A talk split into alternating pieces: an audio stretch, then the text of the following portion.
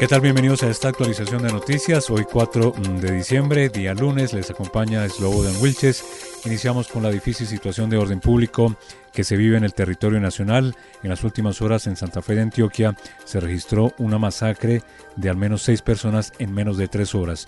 Las autoridades investigan a los autores, que podrían ser los miembros del Clan del Golfo.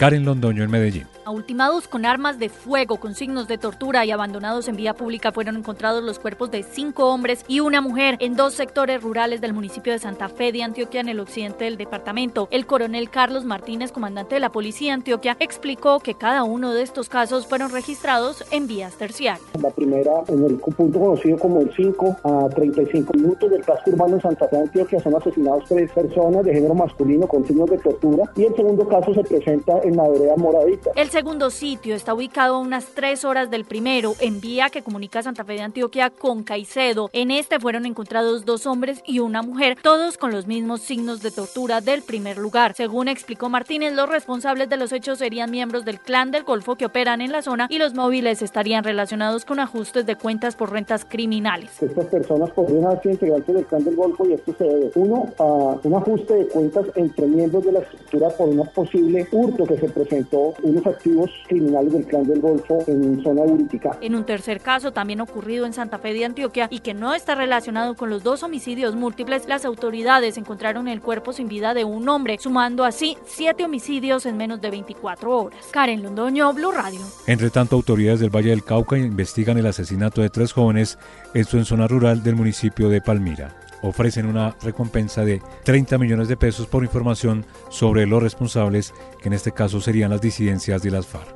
Lina Vera. Hola Slobodan, buenos días. Dos jóvenes de 20 años y un menor de 15 años fueron asesinados en las últimas horas en zona rural del municipio de Palmira. La primera hipótesis de las autoridades señala que sería la columna Dan izquierdo de las disidencias de las FARC quienes habrían perpetrado este ataque. De manera preliminar, se conoció que el ataque ocurrió hacia la una de la madrugada. Al parecer, las víctimas se encontraban departiendo en una discoteca cuando sujetos armados llegaron disparando. El coronel Enrique Flores, comandante de Policía Valle. Del sector de Potrerillo, a más o menos 40 minutos de distancia del casco urbano de la ciudad de Palmira, donde se produce el homicidio de tres personas. La gobernación del Valle del Cauca ofrece una recompensa de hasta 30 millones de pesos. Por otro lado, en las últimas horas, el alcalde de Jamondía, Andrés Felipe Ramírez, informó que dos integrantes de una constructora fueron liberados. Ambos sujetos habrían estado en poder de las disidencias de las FARC, Jaime Martínez, que opera en la zona y en el departamento del Cauca. Quiero manifestarle al país que han sido liberadas dos de las cuatro personas que fueron secuestradas por organizaciones al margen de la ley en la zona rural del municipio de Jamundí. Agradecer a todos los organismos internacionales que han mediado para esta liberación. El mandatario confirmó que aún faltan dos personas más que se encuentran secuestradas. Se trataría de un padre y su hijo de 17 años que se movilizaban en una camioneta de alta gama en zona rural de este municipio. Desde Cali, Lina Vera, Blue Radio. Y a través de audios enviados por WhatsApp revelan que las disidencias de las FARC siguen intimidando a la comunidad en zona rural de La Plata en el departamento del Huila. Silvia Lorena Artunduaga. No paran las intimidaciones por parte de disidentes de las FARC del Frente Ismael Ruiz de la columna móvil Dagoberto Ramos a pobladores de la zona rural del municipio de La Plata, a quienes citaron a una nueva reunión en el Polideportivo de la Vereda Santa Marta. Muy buenas noches, presidente. Habla con el Paisa. Se le está invitando a todos los presidentes de Junta con Comunidad para una reunión. Unos puntos importantes que se van a tocar. Todos los negocios tienen que estar cerrados. Asimismo, pretenden imponer autoridad a tal punto que intentan obligar a la ciudadanía a cumplir nuevas normas de convivencia. Todos los que no tienen pozo séptico tienen una multa de 2 millones de pesos por daños al ambiente. Pero multa 10 millones de pesos el que miren botando basura ahí. El que se vea botando basura ahí, mejor dicho, se quita el carro. Y es precisamente en esta zona del occidente del Huila donde además se han presentado hostigamientos y enfrentamientos y donde se sigue registrando extorsiones a campesinos, transportadores y comerciantes. En Neiva, Silvia Lorena Artunduaga, Blue Radio.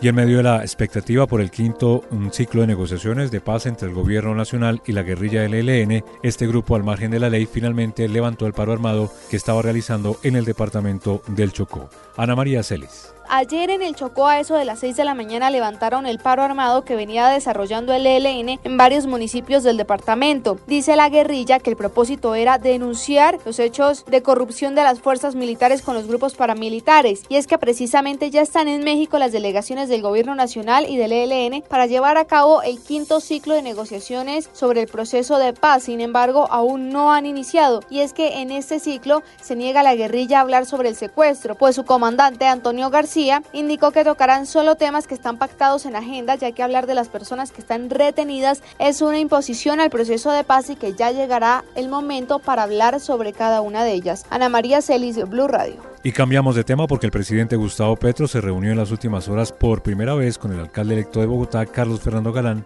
en desarrollo de la cumbre climática COP28 en Dubái. Las conclusiones del encuentro, Juan Esteban Quintero.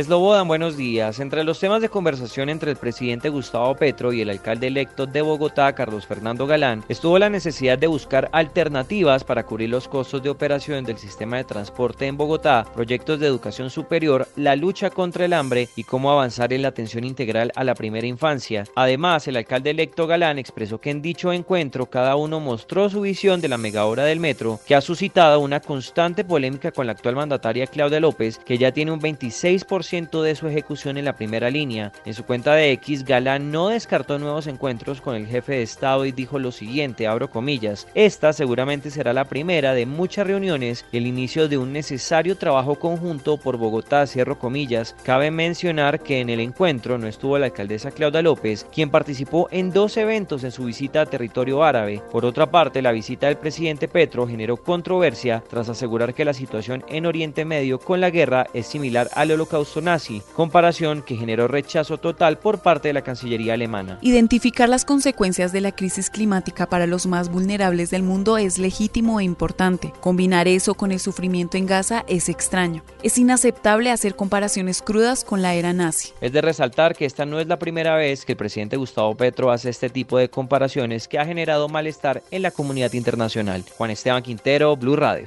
Y la noticia política está en el Congreso de la República. Hoy a las 2 de la tarde está citada la plenaria de la Cámara de Representantes para debatir nueve artículos faltantes de la polémica reforma a la salud. Si se aprueban estos artículos, estos nueve restantes, la iniciativa pasa a su discusión al Senado de la República. Juan David Ríos. Buenos días, ya falta poco para que se aprueben nueve artículos de más de 124 que tiene la reforma a la salud. Estos artículos están hablando frente a lo que tendría el presidente Gustavo Petro para capitalizar la nueva EPS como el aseguramiento social de los usuarios. Escuchamos a Alfredo Mondragón, representante por el Pacto Histórico. Está el 42 sobre la designación del empleo eh, de director, que esperamos avanzar en una gran coincidencia con el Congreso para avanzar en mérito para esa facultad constitucional que tienen los alcaldes y los gobernadores de designar directores de hospitales, en este caso de ICES, tenemos que avanzar en la votación de las consultas previas. Con la reforma de la salud y los artículos ya aprobados, hay divisiones en lo que serían los centros de atención primaria y las nuevas gestoras de salud, que antes eran las EPS. Por ejemplo, la prestación de servicios deberá ser primero a los CAPS para cualquier tipo de atención. A las gestoras de salud les corresponderán los servicios de mediana y alta complejidad como especialidades y cirugías. Pero la remisión de los usuarios será responsabilidad de los centros de atención primarios, así como la afiliación de los mismos mientras que las auditorías de calidad y la implementación de herramientas tecnológicas estarán bajo el mando de las gestoras de salud. Juan David Ríos, Blue Radio. Y cerramos con deportes. En la quinta fecha de los cuadrangulares semifinales de fútbol colombiano, dos partidos finalizaron antes de tiempo por disturbios en las tribunas. Estamos hablando del clásico entre Nacional y Medellín y el partido de Junior frente al Deportivo Cali.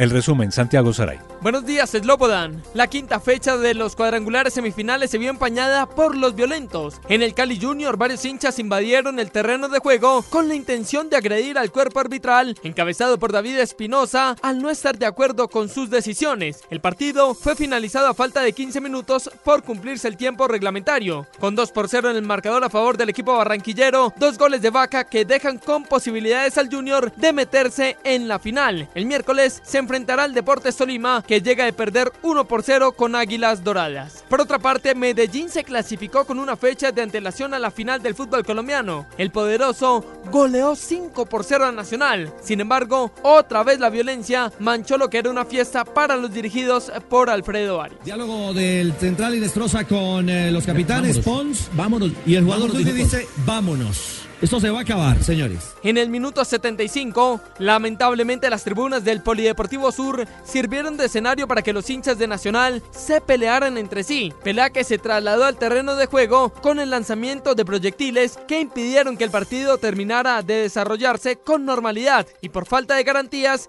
el central Inestrosa decidió dar el juego por finalizado. John Duque volante de Atlético Nacional, lamenta los hechos. Nos vamos tristes por el resultado, como lo dije anteriormente, y también por cómo nos vamos con, con nuestra hinchada, por lo acontecido, porque no se pudo terminar un partido y yo creo que eso no, no se espera nunca, ni uno como jugador de fútbol, ni, ni nadie, yo creo. Es algo que, que es doloroso. Con la misión cumplida, Medellín esperaba una derrota de Millonarios ante el América. Ramos espera, Ramos impactó, red de pista, balón al fondo, gol, gol, gol, gol.